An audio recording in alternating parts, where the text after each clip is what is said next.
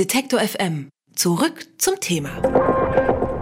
Straßen, Zugang zu Wasser, zu Strom oder zu Bildung. Für all das garantiert der Staat. Es ist quasi ein Allgemeingut.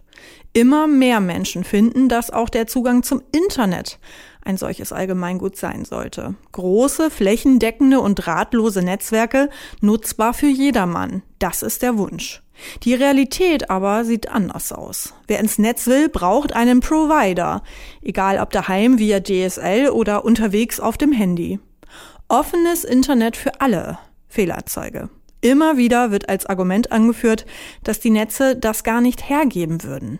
Wissenschaftler aus Karlsruhe aber haben nun eine Studie vorgelegt und diese soll, Zitat, kostenlosen Netzzugang über große Entfernungen ermöglichen und Mobilfunknetze entlasten.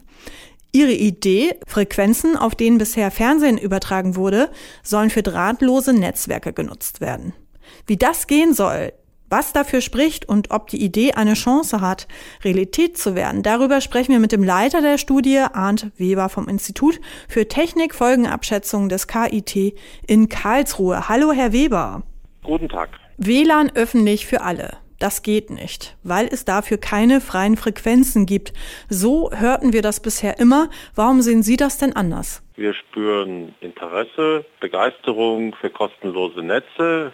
In der Tat gab es in der Wissenschaft und in den Medien die Vermutung, diesem Konzept, dass man umsonst kommuniziert, drahtlos. Dieses Konzept kann man nicht sonderlich erweitern. Und das haben wir uns einfach mal ganz genau angeschaut und kamen zu dem Schluss, dass das gehen könnte, wenn die Sendestationen miteinander reden würden, sprich sich gegebenenfalls runterregeln würden, Kapazität reduzieren, damit eben alle immer senden können. Dann könnte man eigentlich Frequenzen benutzen, mit denen man viel weiter als ein paar Meter oder durch eine dünne Hauswand durch kommunizieren kann. Und das haben wir dann noch weiter gesponnen und gemerkt, dass die Fernsehfrequenzen, die UHF-Frequenzen insbesondere günstig werden.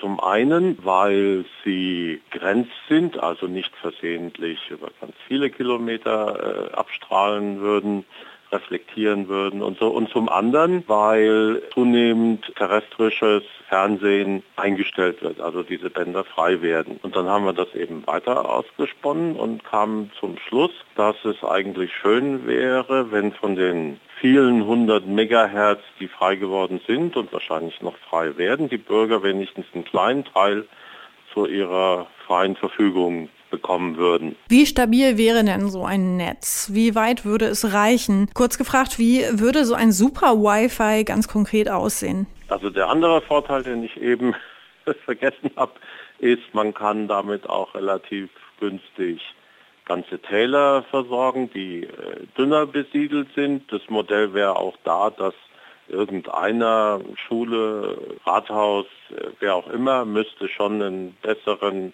Anschluss haben und dafür bezahlen, an ein herkömmliches äh, Internet eben einen Anschluss haben, aber man könnte dann äh, den Rest äh, abdecken. Nun sprechen Sie in Ihrer Studie von weitreichenden Folgen und einem großen gesamtwirtschaftlichen Nutzen. Wie sehe der denn aus? Also die eine Hoffnung ist, dass Menschen, Unternehmen auf neue Ideen kommen. Also das Wi-Fi-Band, was viele von uns jetzt häufig verwenden, da in der Gegend von 2 Gigahertz, äh, das war ursprünglich so ein bisschen ein Ramschband in der Gegend der Frequenzen, auf denen Mikrowellenherde senden. Und da hat man gedacht, okay, da kann man noch ein bisschen was zulassen. Und dann entstanden erstmal so relativ kleine Anwendungen für häusliche Kommunikation und Babyphones und ähnliches. Und das wurden im Laufe der Jahre mehr wie Bluetooth und andere industrielle Anwendungen.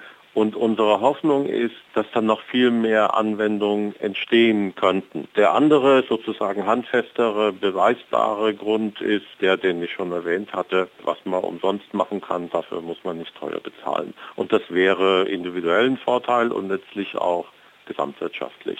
Der Finanzminister und auch die Mobilfunkanbieter sehen diesen großen wirtschaftlichen Nutzen vermutlich eher anders.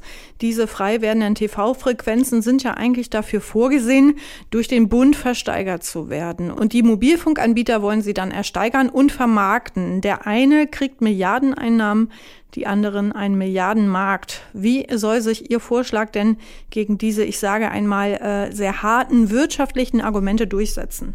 Also wir kennen viele Studien, nach denen der bezahlte Mobilfunk zunimmt und weiter zunehmen wird. Und jetzt könnte man theoretisch die Mobilfunkunternehmen durch Knapphaltung ihrer Bänder dazu zwingen, mehr Stationen und Türme etc. aufzustellen. Aber äh, kostengünstiger ist es wahrscheinlich, wenn man den Mobilfunkunternehmen mehr Frequenzen gibt. Keine Frage.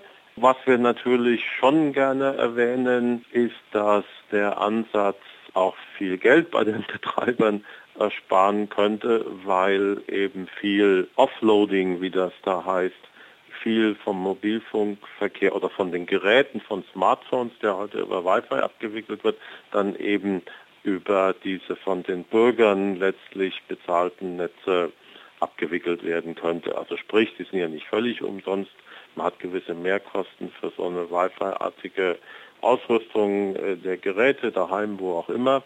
Und insofern würde der Bürger sinnvollerweise Restkapazitäten von seinem DSL-Anschluss äh, der Bürger eben das schon mitfinanzieren, aber es wäre wesentlich weniger aufwendig, wenn man die, die häusliche Ausstattung an Konsumgütern sozusagen mitverwendet, statt dass ein Mobilfunkbetreiber für teuer Geld ähm, noch viel mehr Infrastruktur errichten muss. Wie geht es weiter mit der Idee und wie schätzen Sie denn die Chancen ein, dass sie wirklich Realität wird? Ja, das ist eine gute Frage. Wir können nur versuchen, unseren Teil beizutragen, indem wir mit Medien darüber sprechen, wie jetzt, indem wir versuchen, Regulierungsbehörden und Ministerien und in Europa und darüber hinaus darauf aufmerksam zu machen und ja, letztlich die Idee bekannt zu machen, sodass ein gewisser Druck und eine gewisse Nachfrage entsteht in der Richtung, gibt uns doch mal ein paar Prozent für umsonst. Ein großes, flächendeckendes, freies WLAN für alle. Bisher ein Wunschtraum. Aus Karlsruhe kommt nun eine Studie, die einen Weg hierfür aufzeigt. Frei werdende TV-Frequenzen nämlich. Über diese Idee haben wir gesprochen mit dem Leiter der Studie Arndt Weber vom Institut für Technik Folgenabschätzung des KIT in Karlsruhe. Vielen Dank für das Gespräch, Herr Weber. Vielen Dank, Frau Schweigler. Alle Beiträge, Reportagen und Interviews können Sie jederzeit nachhören im Netz auf detektor.fm.